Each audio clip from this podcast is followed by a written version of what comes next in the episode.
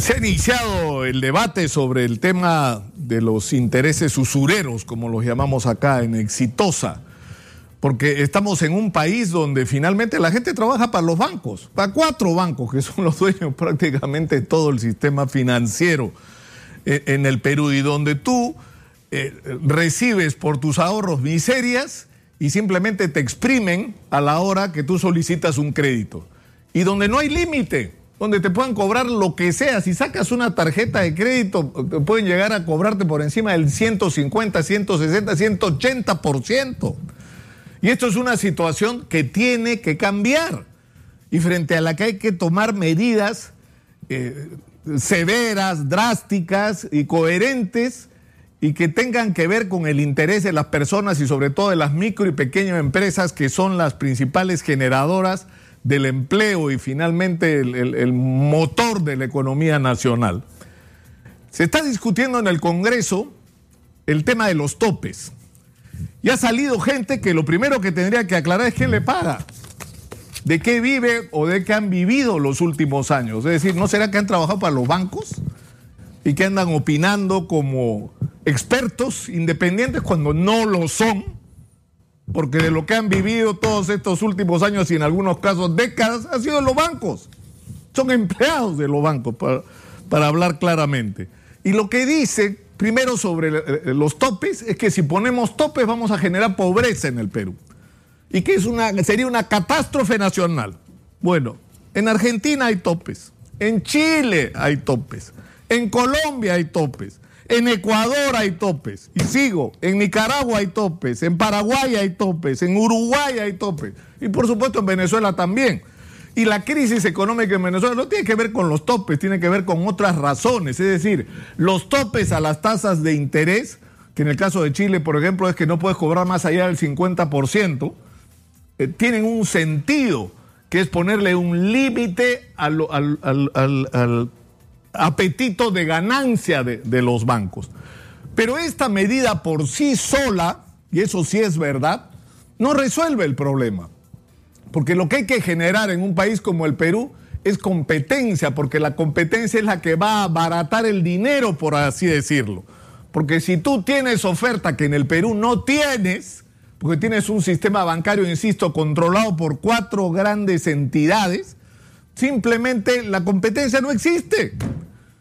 La competencia no existe, pero fíjense lo que pasa en Chile, que es tomado como, por muchos como el ejemplo del liberalismo económico que habría que aplicar en el Perú.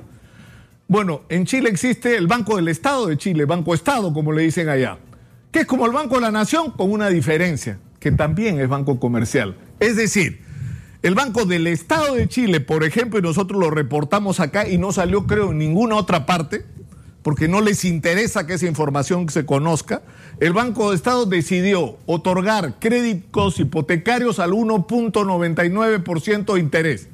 Es decir, a que en el mejor de los casos, la tercera parte, es decir, para los afortunados que tienen 6% en sus tasas de interés en, sus créditos hipotecarios en, en, este momento, es decir, la tercera parte de lo que pagamos acá por intereses, por una hipoteca. ¿Y cómo es posible eso? Porque hay un banco como el Banco Estado que interviene y pone tasas de interés razonable y eso obliga a que los otros bancos se pongan en la fila.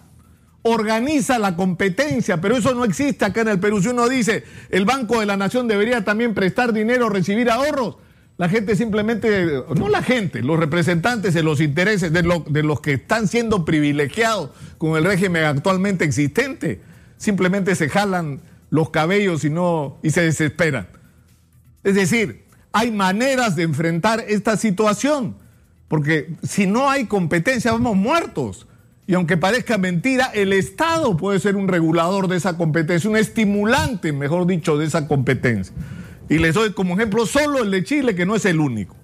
Pero el otro tema es que es evidente que las empresas dedicadas a las microfinanzas necesitan tener un tratamiento especial. ¿Por qué? Porque son ellas las que, las que le prestan el dinero a las personas y a las micro y pequeñas empresas. Son estas las que tienen los mayores riesgos y por lo tanto deben tener una política por parte del gobierno y del Banco Central de Reserva diferenciada a la de los grandes bancos. Porque quien le presta y le debería prestar cada vez más dinero a los micro y pequeños empresarios son estas empresas dedicadas a las microfinanzas que requieren de un respaldo y de una promoción directa. Tendrían que crearse más fondos de los que existen, en por ejemplo, en COFIDE, y tienen que establecerse tratamientos con respecto a los intereses que el Estado y COFIDE le cobran por entregarles dinero, mucho más bajos para que a su vez puedan ellos prestarle más barato a las micro y pequeñas empresas. Pero esto es un conjunto de medidas que hay que cambiar, que tienen que estar regidas por un, por un norte. Y ese tiene que ser que este estado de cosas en nuestro sistema financiero es criminal. Somos esclavos del sistema financiero, que encima se apodera y se apodera de todos los negocios imaginables, de las medicinas hasta los alimentos. Se están comprando hasta los restaurantes. Son dueños hasta de nuestra gastronomía. Son dueños de todo. Al final los peruanos terminamos trabajando para los bancos. Y esto es una situación que no tiene sentido. El banco, su objetivo debería ser inyectar dinero en la economía, apoyar los proyectos, estimular la producción y no exprimir a la producción y a la gente que trabaja para ganar ellos tasas de intereses y tener utilidades que como la del Banco de Crédito en un país como el Perú son simplemente inmorales. ¿Cómo un banco puede ganar 3.660 millones de utilidades en un año? Por Dios, con esas tasas de interés, por supuesto. Y esas son las cosas que hay que cambiar. Y hay que perder el miedo a hacer cambios. No se va a acabar el mundo porque hagamos los cambios. Es al revés si no hacemos los cambios, si no hacemos los cambios, estamos poniendo en serio riesgo la estabilidad política, económica y social de este país. Y el mensaje de una vez por todas, tienen que entenderlo quienes se han beneficiado del crecimiento económico de las últimas décadas, viven en una burbuja y no se dan cuenta de que terminó la era en la que han vivido y que el Perú hoy, si algo necesita, es cambiar las cosas para que la riqueza que tenemos pueda ser, una vez más lo repetimos, disfrutada por todos.